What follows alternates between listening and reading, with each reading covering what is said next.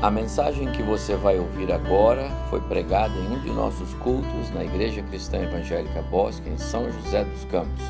Ouça atentamente e coloque em prática os ensinos bíblicos nela contidos. Então eu estou me sentindo honrado três vezes.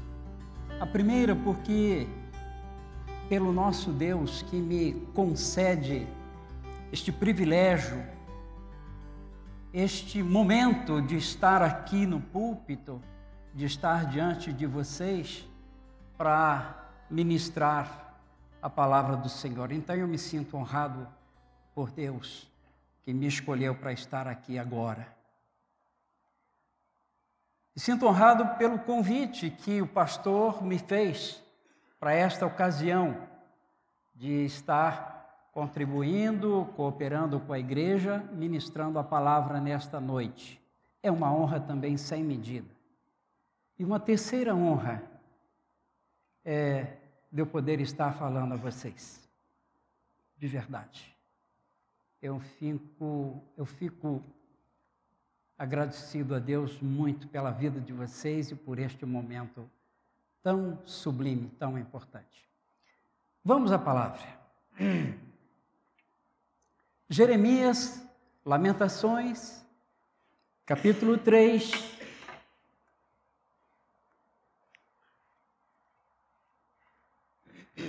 Capítulo 3 de Jeremias.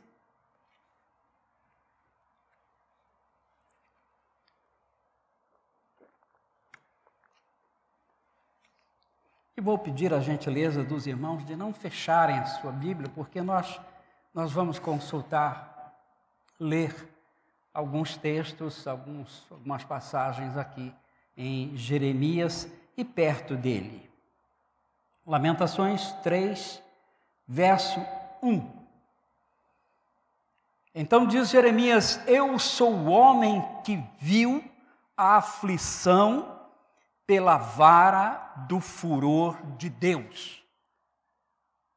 Ah, Fiquemos com este verso inicialmente. Para situar os irmãos, para nos situarmos no tempo e nos fatos, ano 600 antes de Cristo, uh, Jeremias começa a falar à nação de Judá, a exortar o povo a que leve uma vida mais séria com Deus eles estavam vivendo distantes do Senhor.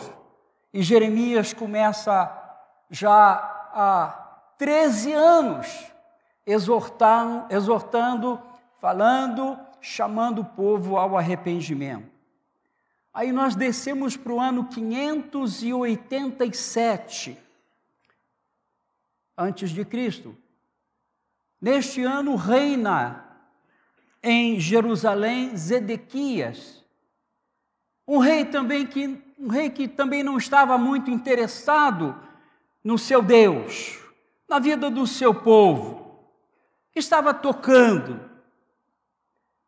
Mas no ano 587, a Babilônia, um país, um reino poderosíssimo, vencedor de todas as nações que ele podia, estava agora às portas de Jerusalém batendo. Batendo? Gritando, atirando pedras, pedras que estremeciam as muralhas de Jerusalém, atirando flechas, usando todas as armas possíveis. Isto pelo espaço de um ano e quatro meses. E Isaías é, e Jeremias falando ao povo, conclamando o povo a que buscasse o Senhor, a que se arrependessem. Ano 587, a nação foi tomada pelo reino de Babilônia. Jeremias escreve então este livro ele escreve lamentações, Lamentações é um canto fúnebre, é uma música aos mortos. Isto em face e por causa do estado calamitoso, desastroso que o povo estava passando, vivendo. Lamentações de Jeremias. Embora a profecia de Jeremias, aqui, especialmente em, Lamentações,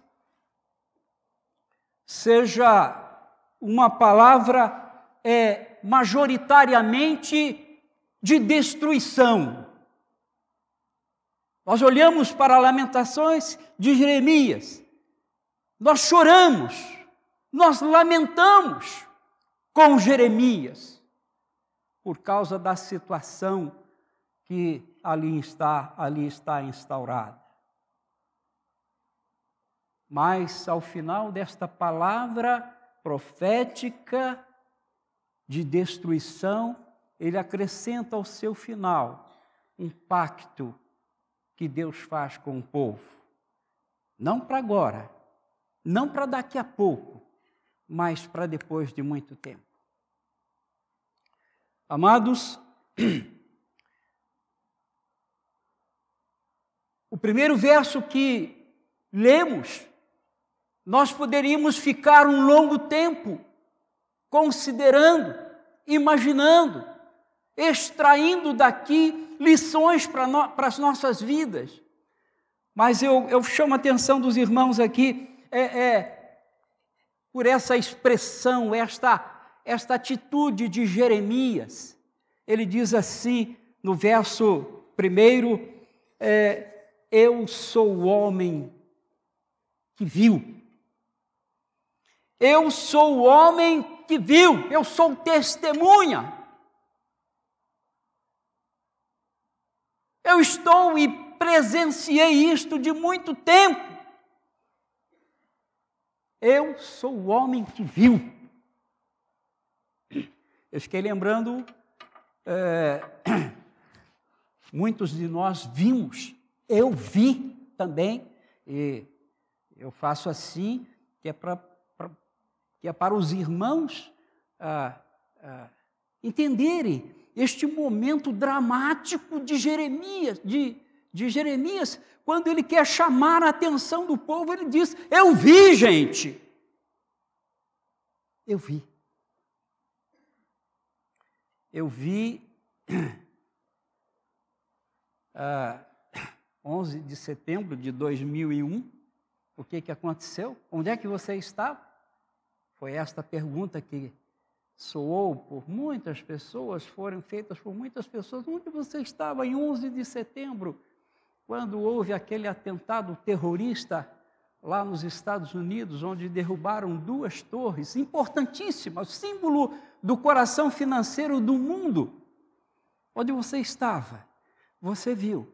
Muito embora tenha visto pela TV, mas isso foi tão impressionante que foi quase em tempo real. Eu vi.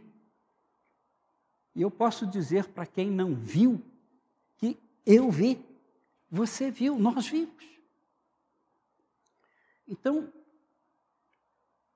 olhe bem para a expressão, para o, o, o, ânimo de Jeremias em chamar a atenção do povo e dizer a eles: olha, prestem atenção, eu vi. E eu vi o quê? Amados, duas coisas estarrecedoras, duas coisas acontecendo com o povo de Israel. O que eu vi? Eu vi isso. Duas coisas. Dramáticas, perturbadoras, que o povo não estava nem aí.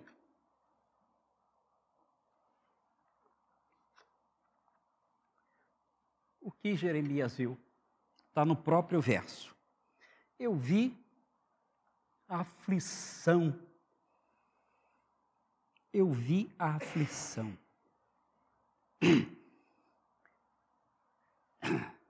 Aflição de quem? Aflição do povo de Deus. Ele viu, ele sentiu. Neste momento em que Babilônia esmurra as portas, os portões de Jerusalém, com toda a fúria, com toda a garra para destruir e tomar a cidade, Jeremias está vendo isto, vivenciando isto. Eu vi a aflição do povo. Eu vi a aflição do povo de Deus.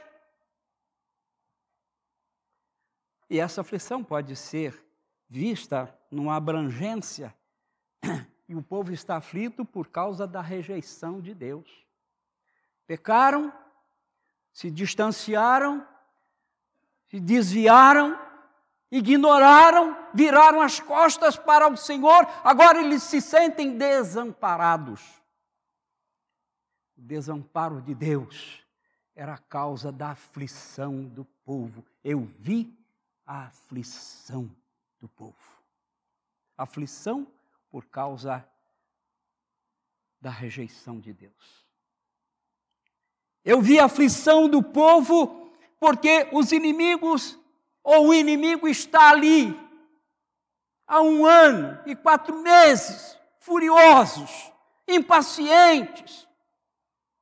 Eu imagino que de dentro dos muros de Jerusalém, era possível ouvir o grito, os gritos de horror, de fome, de vingança.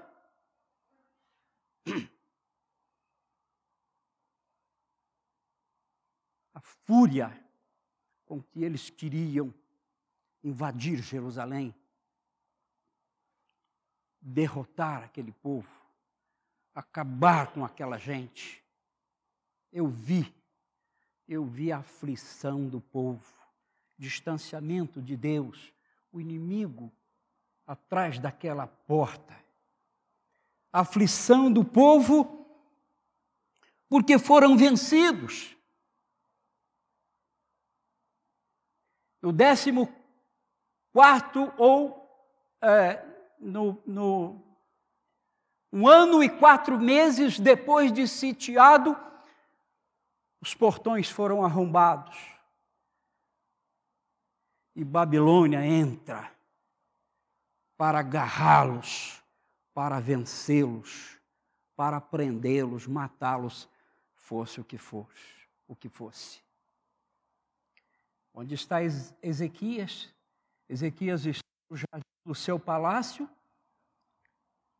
havia feito com a sua turma um buraco no muro, e ele então, neste alvoroço, Zedequias some por aquele caminho, fugindo, mas os babilônios, babilônios o capturam. Capturam Zedequias, os seus filhos, a sua família.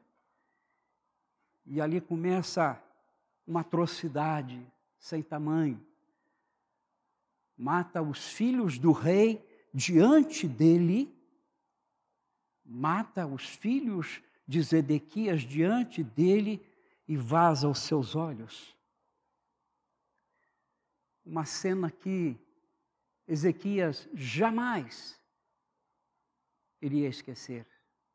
Castigo de Deus. Eu vi a aflição do povo que fora deportado, levado, levados para uma terra estranha, longe dali, muito distante dali, desconhecido, estranho. Foram deportados mas é interessante, queridos irmãos, eu vi, diz, diz aqui Jeremias, eu sou um homem que viu a aflição do povo de Deus, ali daquele povo. E a aflição por causa da vara, do furor de Deus. Eu imagino um Deus furiosíssimo, um Deus indignado, com aquela nação que virou-lhe as costas, que trocou-o por outros deuses, outros costumes. Eu vi a aflição do povo de Deus pela vara do furor do Senhor.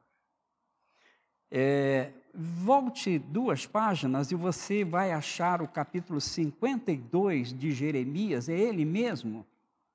E eu quero ler uns versos aqui para mostrar a vocês, para que nós é, é, é, é, compreendamos melhor este furor de Deus. E então, aqui no capítulo 52, versos 12.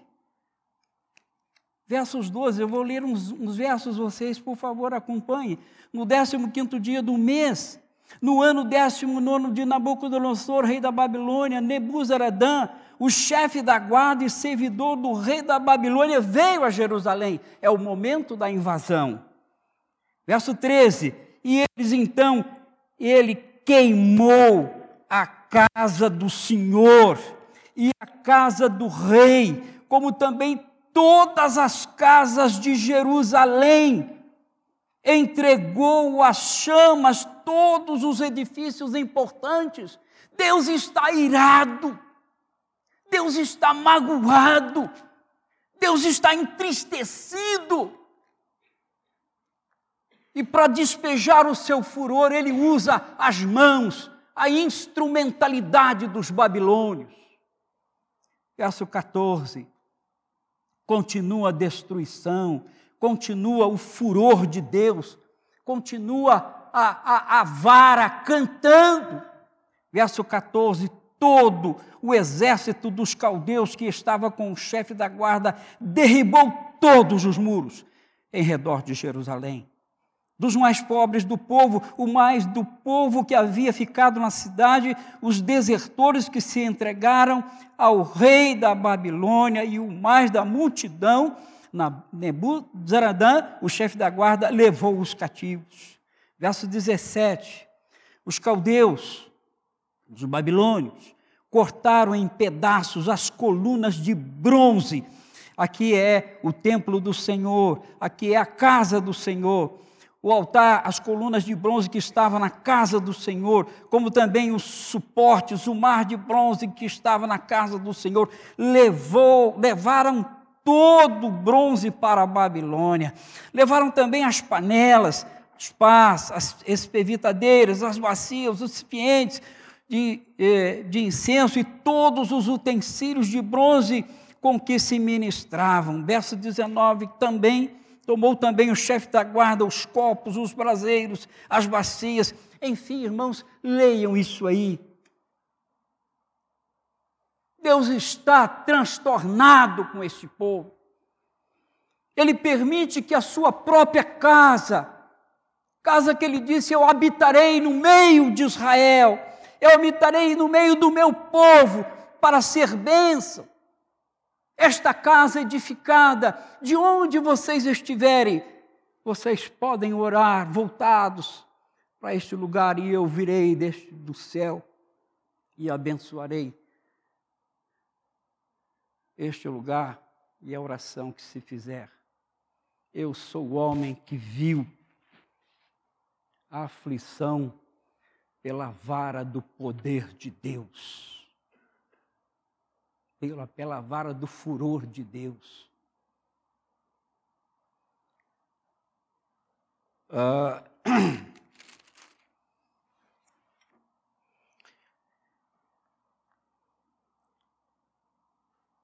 e Jeremias, indignado com tudo isso, porque de repente o desespero toma conta dos ânimos, da cabeça que não pensa mais, não dá para pensar.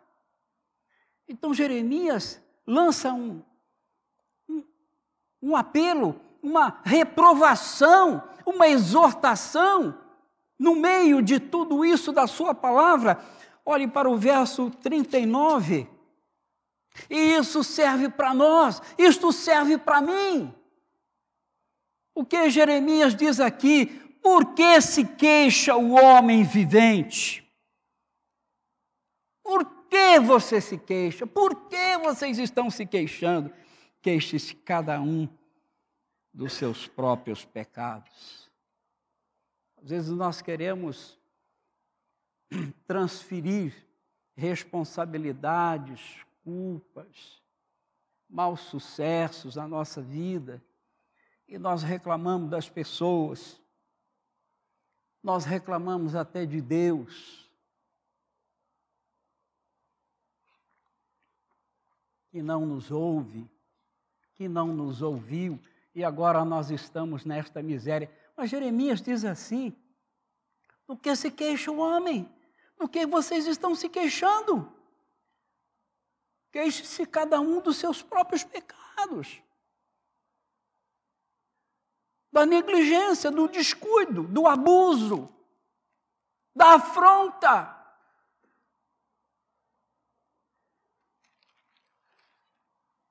Jeremias não consegue tirar do pensamento as terríveis cenas, sente profunda empatia pelo sofrimento do povo no cativeiro, e ele visualiza um Israel, um povo do Senhor completamente desajustado. Interessante. Quando as coisas se confundem por demais na nossa vida, nós perdemos as referências, nós perdemos a capacidade de analisar, de optar por aquilo que é ideal, por aquilo que é correto, por aquilo que faz bem. Mas o que ele, Jeremias, percebe, vê, enxerga, testifica é um povo desorientado, um povo descontrolado, um povo desajustado. E o verso 17, capítulo 3 mesmo, verso 17, dê uma olhada aí. Alguns desajustes, desajustes que de repente nós estamos vivendo, ou podemos viver se formos pelo caminho deste povo que desobedecia a Deus. Então, diz aqui verso 17, na primeira frase, afastou, o Senhor afastou a paz da minha alma. É a, é a reclamação, é o lamento, é a murmuração do povo que diz isso, afastou a paz da minha alma. Eu vejo aqui um desajuste emocional não tenho mais paz. E que coisa triste, amados, quando alguém perde a paz. Quando alguém está perturbado porque não tem paz no seu coração, na sua vida. Oprimidos, deprimidos também. Há no Salmo 137, verso 1, só me ouça eles dizem assim: às margens do, do, dos rios de Babilônia, nós nos assentávamos e chorávamos, lembrando-nos de Sião. Olha que situação. Olha que desastre, olha que desajuste. Eu estou desajustado emocionalmente, não tenho mais condições. Amados, mas eles já haviam passado por isso anteriormente, mas não aprenderam. Num passado distante deste para este momento, para este povo, eles já estiveram reféns, foram prisioneiros dos midianitas. Os midianitas venceram a sua terra, escravizaram o seu povo não somente os midianitas, mas os amonitas. Jabim, Jabim era o rei de Canaã. Jabim é, levou esse povo, prendeu esse povo por 20 anos. já lá no passado, 20 anos eles foram escravos. 20 anos eles já haviam passado por alguma coisa que eles estavam na iminência de passar de novo, de sofrer de novo. Jabim os prendeu ah, por 20 anos, mas também os tão conhecidos filisteus. Os filisteus levaram, prenderam o povo de Israel por 40 anos. 40 anos. Amados, eu fico pensando do que vale às vezes alguns sofrimentos, algumas lições doídas que nós passamos, sofremos, atravessamos e não aprendemos e não extraímos dali nenhuma nenhuma direção nova para a nossa vida. E assim está agora na iminência, ou seja, já estão sendo levados para um cativeiro de 70 anos. Agora não é mais 20, mais 10, 18, como foram vários cativeiros, agora 70 anos. 70 anos.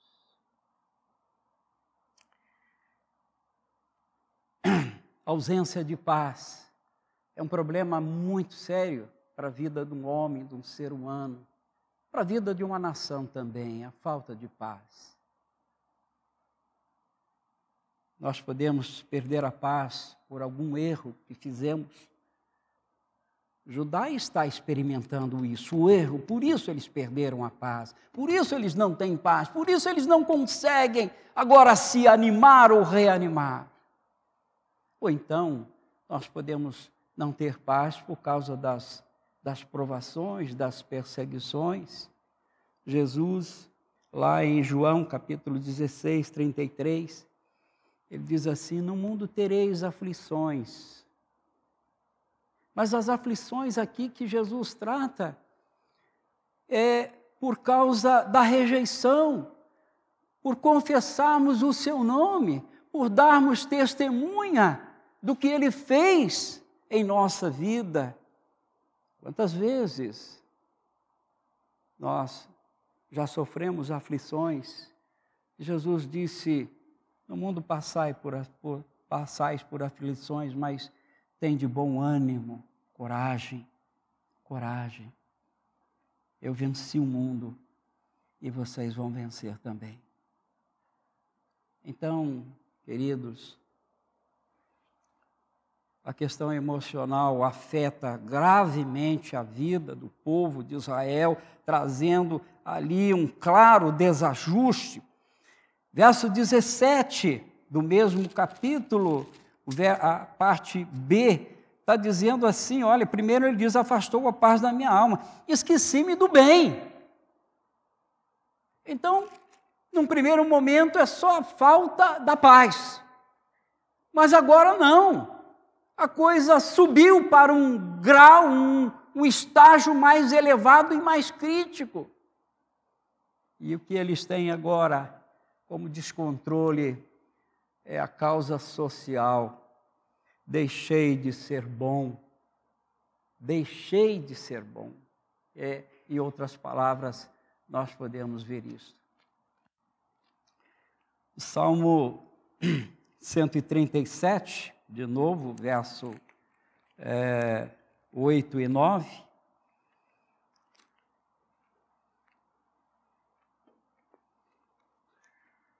Versos, me, me, me desculpe só um instantinho. Verso 137,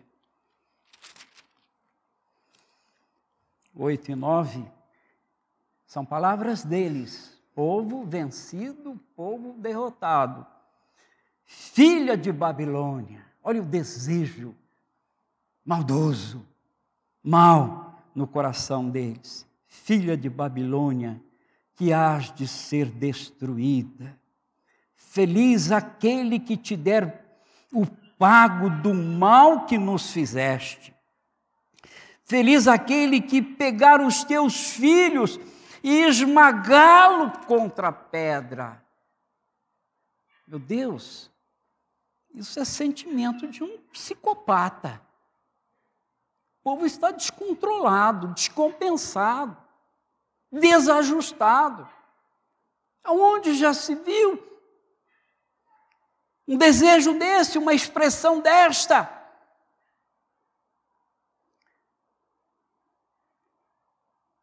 Às vezes, nós também falamos algumas coisas que Deus tapa os ouvidos, tapa os olhos para não nos punir. E este é um momento, creio eu, que Deus faz isto.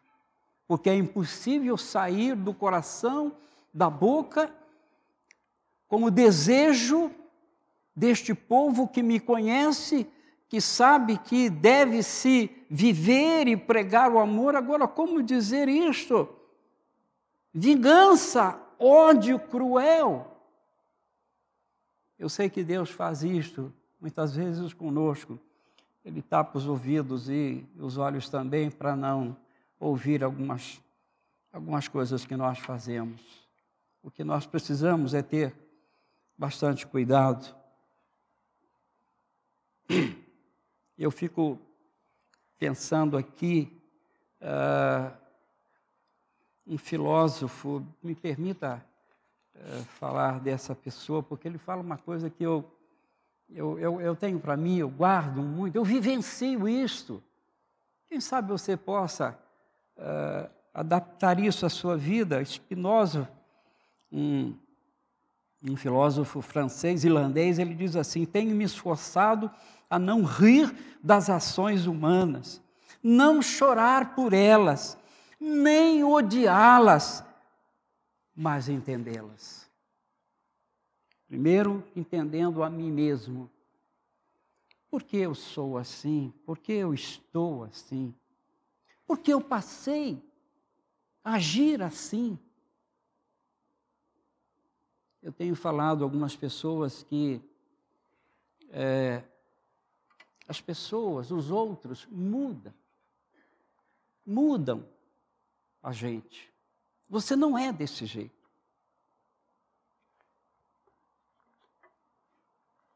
Mas está agindo erroneamente. Não pode. Jeremias sugere humilhação, profunda humilhação, a maior talvez de todas as humilhações. Olha o verso 29 desse capítulo 3, dê uma olhadinha aqui, o que, o que Jeremias diz, o verso 29, ele diz assim: põe a boca no pó. Põe a boca no pó, talvez haja esperança. É o o mais alto grau ou o mais baixo grau de humilhação. A humilhação do povo era colocar cinzas, terra sobre a, a sua cabeça, rasgar as suas vestes em demonstração de humilhação, de arrependimento, de busca do favor de Deus. Mas agora aqui, é, é Jeremias, ele parece que vai ao extremo, põe a boca no pó. Talvez haja esperança, talvez haja solução, talvez haja remédio para este mal des, de descompasso que afeta a vida de vocês. Então, as coisas, a partir dessas atitudes de profunda humilhação, elas podem se consertar elas se amenizam é, e as coisas com certeza tornam-se mais fáceis para nós. Era para o povo fazer isto, mas eles não conseguiam fazer porque estavam descompensados, não emocionalmente, não socialmente também, mas estavam descompensados espiritualmente. Verso 18 diz aqui: Primeiro, afastou a paz da minha alma, segundo, esqueci-me do bem, Terceiro, verso 18: uh, ah, Já pereceu a minha glória, como também a minha esperança no Senhor. Não espero mais em Deus.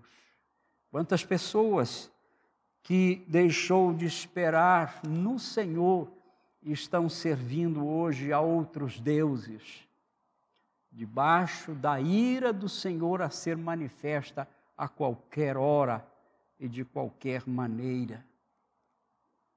Amados, estes desajustes, estas descompensações,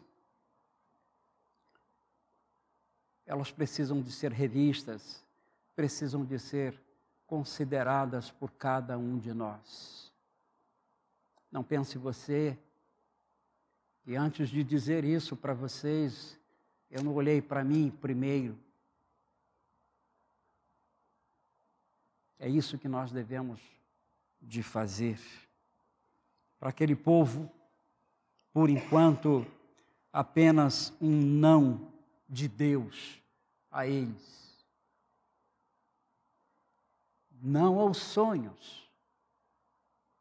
Não há mais, não há mais com que sonhar. Já estamos sendo levados para a Babilônia. E planos também não dá para fazer mais planos. E liberdade, muito menos liberdade. Vamos para um país sendo escravos, sendo dominados, massacrados, espoliados. Não de Deus, a pátria, a pátria fica para trás. País, agora, e não fica inteiro, não. É, vocês viram lá no capítulo 52, que os babilônios destruíram tudo. Quando Neemias, lá no livro de Neemias, ele relata isto, quando Neemias consegue permissão do rei Artaxerxes, a quem ele servia, ele consegue permissão para ir a Jerusalém e ver, e cuidar, e tentar restaurar também ali.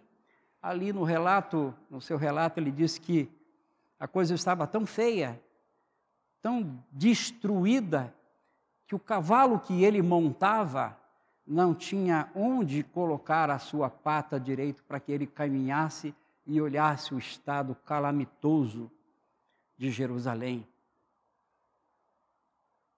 Neemias chorou, lamentou também pela transgressão deste povo que causa tudo isso. Seria bom que nós pensássemos no Salmo 119, verso 71. Ele diz assim: Foi-me bom.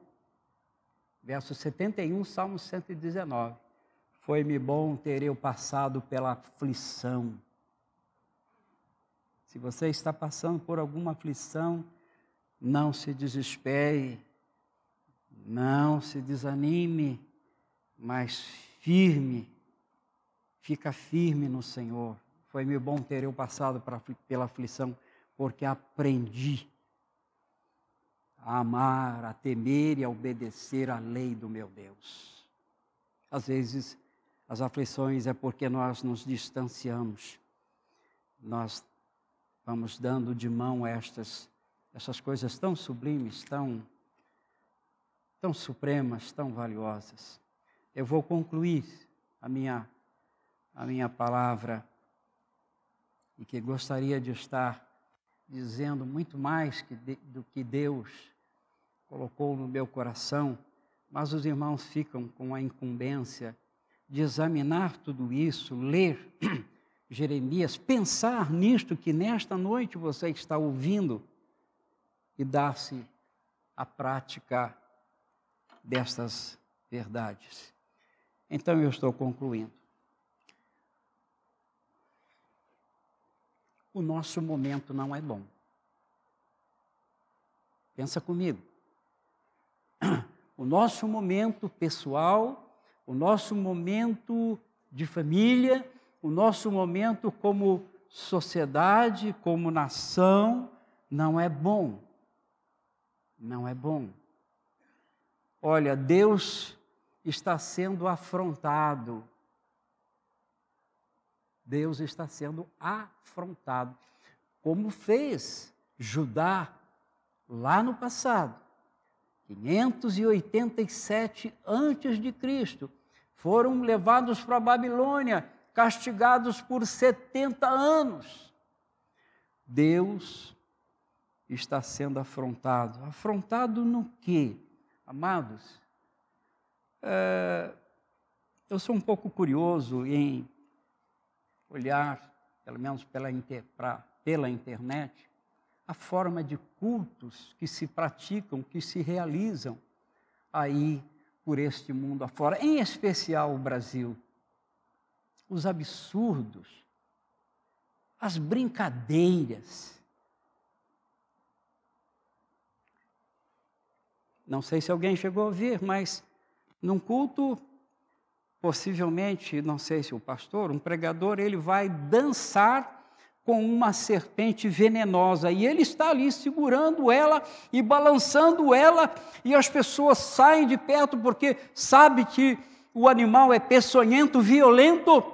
Alguns minutos depois, este homem sai carregado do púlpito com a sua roupa cheia de sangue, já desfalecendo-se porque a serpente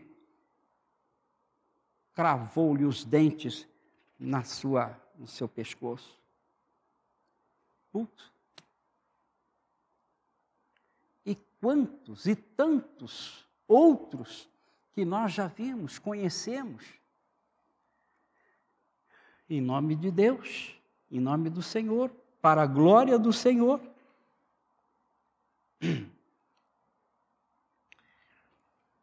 Deus está sendo afrontado nas agressões praticadas pelo homem. É... Quanta atrocidade! Atrocidade do homem para com o homem, matando-os a facadas e coisas que o valham. Não vou, não vou, não vou prosseguir na lista aqui, porque isso, isso nós já temos visto e, e causa-nos mal-estar. Mas é só para os irmãos verem e entenderem no que Deus está sendo afrontado. A natureza afrontada, a natureza agredida, animais, animais como cães e outros tantos. Não sei como pode pegar o cãozinho de estimação, aquele que é amigo de verdade, aquele que se manifesta como companheiro. Se alguém tem cachorro aqui, sabe do que eu vou falar. E se você não prestou atenção, preste atenção. Se você sair dez vezes da sua casa para ir à farmácia, para ir ao açougue, para ir à padaria, para ir, seja o lugar que for, ele, o seu cãozinho, fica lá no portão esperando. E quando você começa a vir, ele já abana o rabo, feliz, como se fizesse um enorme tempo que não te viu. Feliz você chega, ele pula, e ele faz festa, e ele é, é, é rosna, ele, ele faz uma festa. Experimente fazer isso para você ver. Saia, depois quando você volta, e ele faz aquela festa. Eu não sei como é que pode um coração tão duro é, pegar o seu amigo, seu animal, amarrá-lo à beira de uma estrada pegar o seu carro e ir embora. E ele fica lá. Olha, Deus não está gostando disto. Ele vai cuidar para que alguém resgate, tome este animal e qualquer outro do tipo, o que estiver acontecendo, mas é, se você, se alguém fez isso, tem uma pesada conta com Deus. Ah, o que, que nós temos como resposta, irmãos, de tudo ou de um pouco do que eu já disse e tudo que nós sabemos estar acontecendo, que nós temos como resposta de Deus aviso do seu juízo, da sua ira a ser manifestada, como foi no passado, tantas vezes. E o povo não aprendeu. Que respostas? Estão aí patentes diante dos nossos olhos os terremotos, os tsunamis. E uma coisa interessante, você pode até buscar no YouTube o choque das galáxias. Está acontecendo. Nós não temos muita informação disto, mas está é, para acontecer é, choque de duas galáxias. O que são as galáxias? Elas são uma. É, é, é, elas são um composto de astros, estrelas e um sol que fazem um sistema que nós chamamos de galáxias. Nós vivemos na galáxia chamada Via Láctea. E esta galáxia, Via Láctea, está indo de encontro à galáxia de Andrômeda, eles vão se chocar. O pastor está falando besteira. A ciência está mostrando isso, irmãos. A ciência está testificando isto. O que deve acontecer? Pedro, o apóstolo Pedro, ele diz lá, ah, ah, deixa acrescentar ainda, deixa acrescentar ainda sobre o aumento do volume do sol, este nosso sol, que brilha todos os dias de manhã, que nós reclamamos dele porque ele está muito quente, porque ele causa câncer. Este sol está aumentando de volume, porque a queima do seu hidrogênio e compostos, ela ah, está dando um volume maior cada vez mais ao Sol que está se expandindo. A previsão é de que haverá incineração de planetas que estão é, ao seu redor, fazendo a sua rotação. E aí eu entendi o que Pedro diz. Uh, capítulo 3 da segunda carta de Pedro, olha o que, uh, verso 10, olha 2 Pedro 3,10. Virá, entretanto, como ladrão o dia do Senhor, no qual os céus passarão com um estrepitoso estrondo e os elementos se desfarão abrasados também a terra e as obras que nela existem serão atingidas. Isso está acontecendo, sabe como? Por quê? Por causa da ira de Deus, da indignação de Deus, por causa do furor de Deus. Às vezes eu fico tão transtornado, tão indignado por algumas é, ações humanas, mas agora eu faço como Espinosa, né? eu tento compreender. Porque o homem sem Deus, o homem distante de Deus, ele é capaz de fazer tantas coisas loucas, absurdas. Uh, isso para terminar no juízo final que está lá previsto em Apocalipse capítulo 20, verso 11 a 15. E mais no finalzinho, eu estou agora colocando o, o ponto final. Nós precisamos de atentar para Jeremias.